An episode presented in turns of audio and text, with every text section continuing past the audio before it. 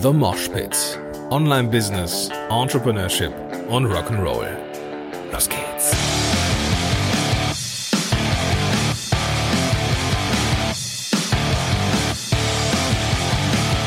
Einen wunderschönen guten Morgen, du Rocker, und herzlich willkommen zu einer neuen Episode von The Mosh Pit.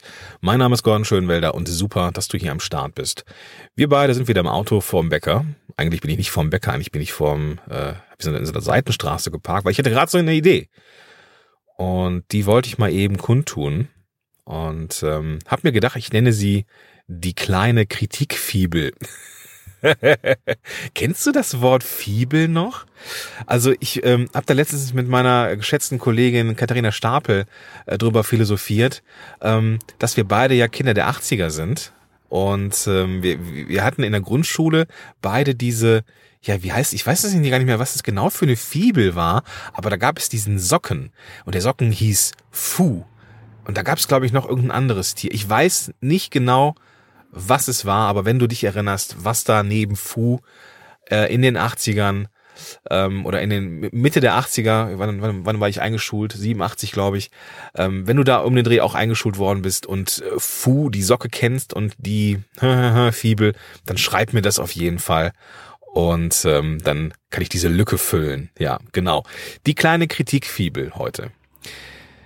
Ich habe vor einigen Warum ist das wichtig? Das, das, das ist eigentlich der, das, das Kernthema. Oh man, diese Episode, die ist so, die ist ein bisschen äh, Free Flow hier, gebe ich zu. Die ist auch so ein One-Take. Free Flow und One-Take. Junge, also eigentlich dafür, dass ich, äh, naja, ist egal, komm, lassen wir die Anglizismen einfach drin, so sei es.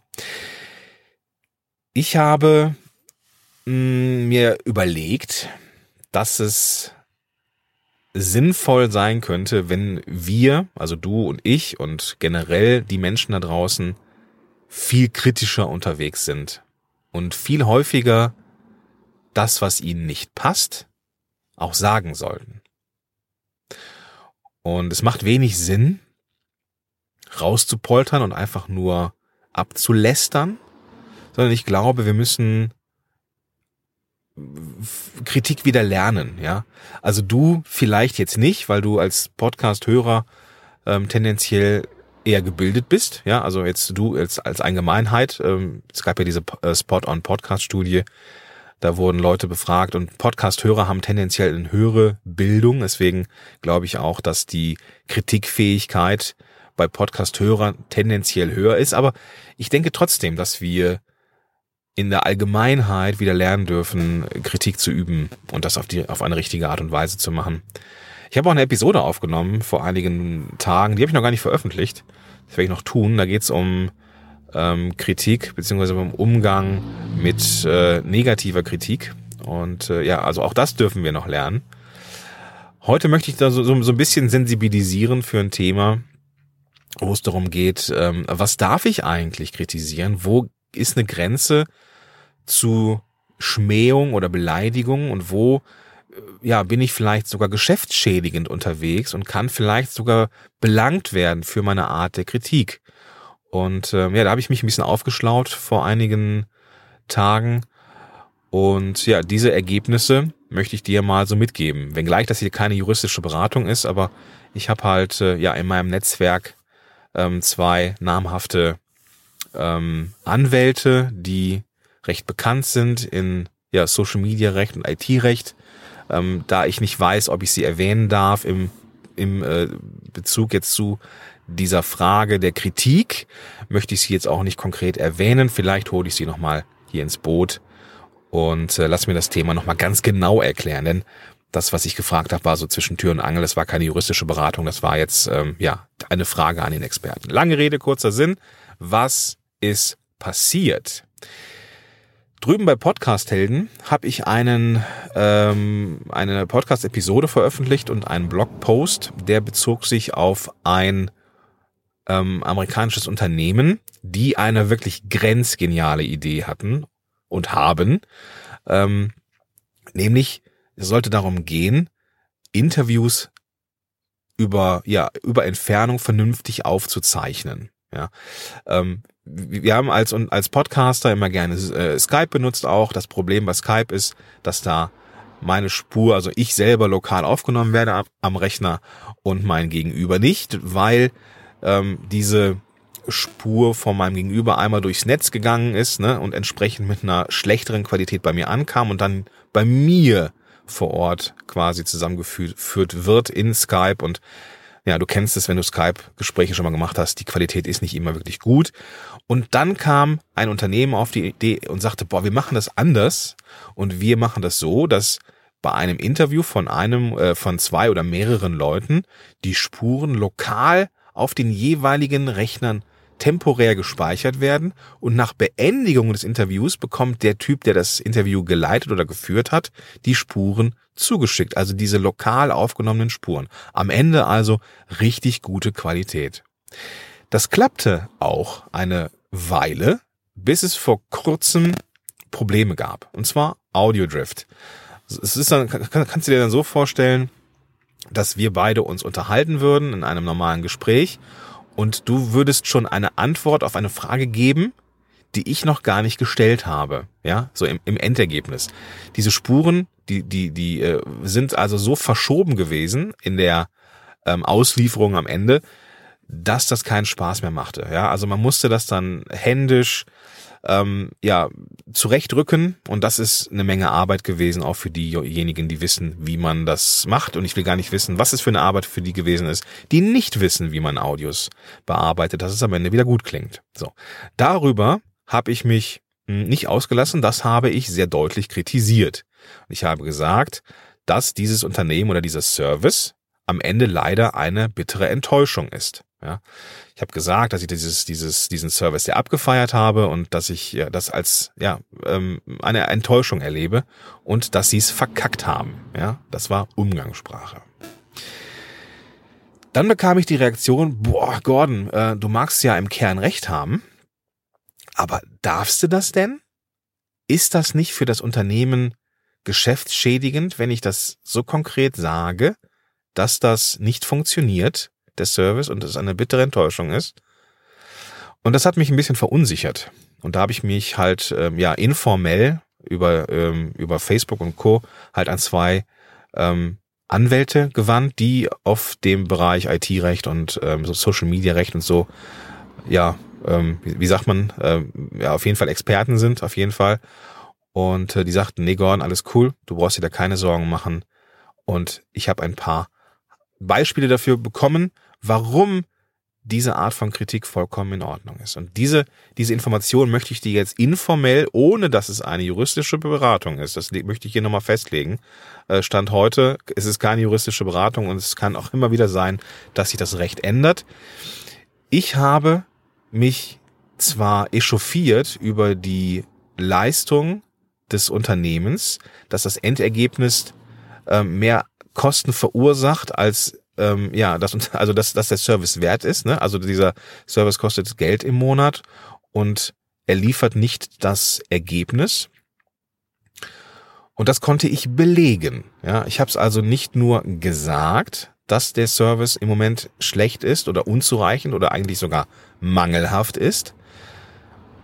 Und ich konnte es belegen. Ich konnte ein, ich habe eine, äh, einen Screenshot gemacht von einer Audiospur, die ich bearbeitet habe.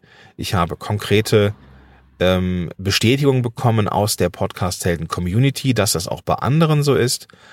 Und insofern konnte ich meine Kritik belegen an etwas Sichtbarem, ja, schon fast physischem. Denn ich habe die Originalspuren ja auch noch bei mir dem Rechner. Kann also jederzeit belegen, so Freunde, was da passiert ist, das ist eigentlich mangelhaft. Ja, das Geld, was ich dafür im Monat bezahlen müsste, ja, ist es nicht wert. So. Also lange Rede, kurzer Sinn. Wenn ich Kritik übe, dann auf etwas, das man sehen, fühlen, messen kann.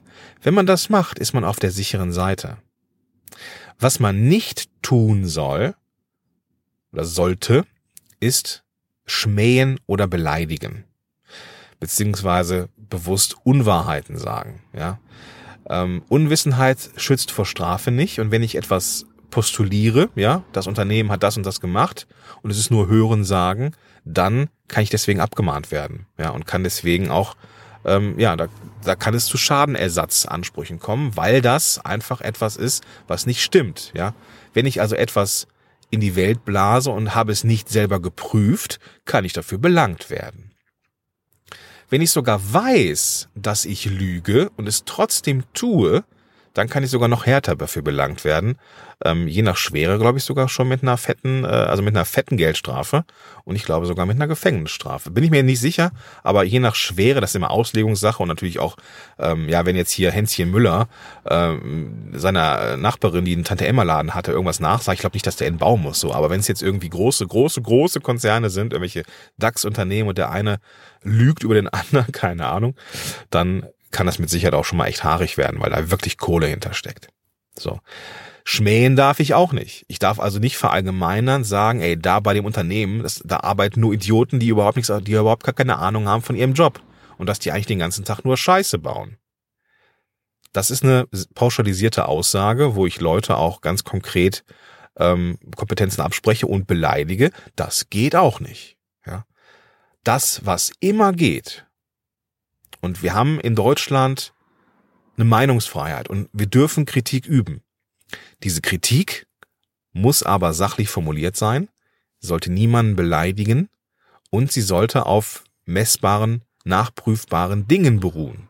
Ja, so wie ich hätte da jetzt intuitiv das richtig gemacht. Ich habe also einen Screenshot ähm, angelegt. Ich habe niemanden beleidigt, wenngleich ich es in meiner flapsigen Art und Weise formuliert habe.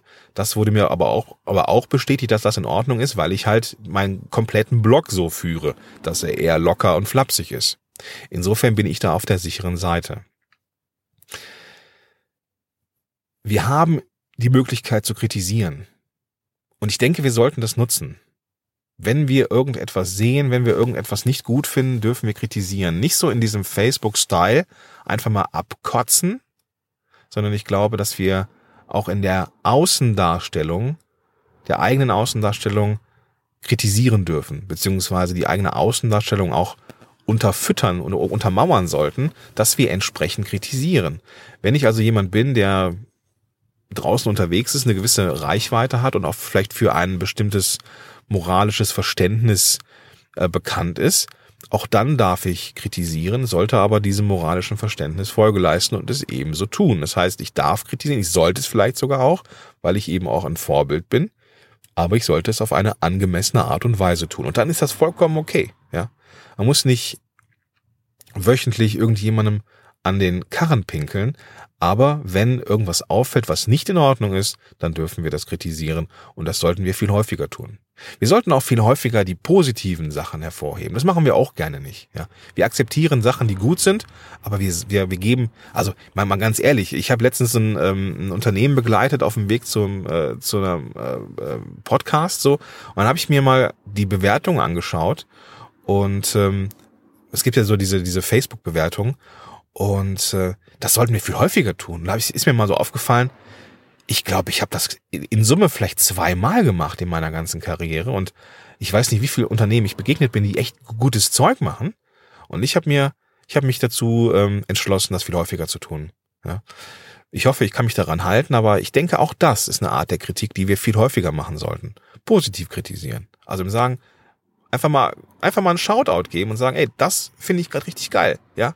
Und nicht so, ähm, auch wenn es irgendwie vielleicht ja ne, zu erwarten ist, aber trotzdem, kann er trotzdem sagen, das und das fand ich gut. Denn diese Momente gibt es auch immer und, und immer wieder und auch die dürfen ja auch Präsenz haben in unserem Kopf. Tja. Gut. Ja, das war jetzt hier mal so die kleine Kritikfibel. Ah, ich liebe dieses Wort. Also wenn du weißt, wo ähm, wie der Sidekick von Fu dem Socken aus Mitte der 80er in der Grundschule war, dann schreib mir das gerne.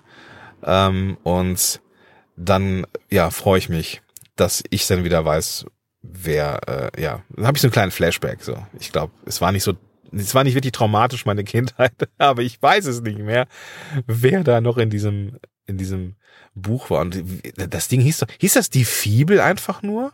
Ich weiß es nicht. Schreibt mir das gerne an kontakt@podcast-helden.de oder ähm, poste das oder ne, schreib mir einfach bei Facebook an oder auch gerne bei Twitter. Bei Twitter bin ich auch unterwegs. Und ähm, dann können wir uns darüber mal austauschen und überlegen, welche coolen Sachen wir in der Grundschule noch erlebt haben. So, das soll es für heute gewesen sein. Ich wünsche dir tolle Ostertage und bis dahin, dein Gordon Schönwälder.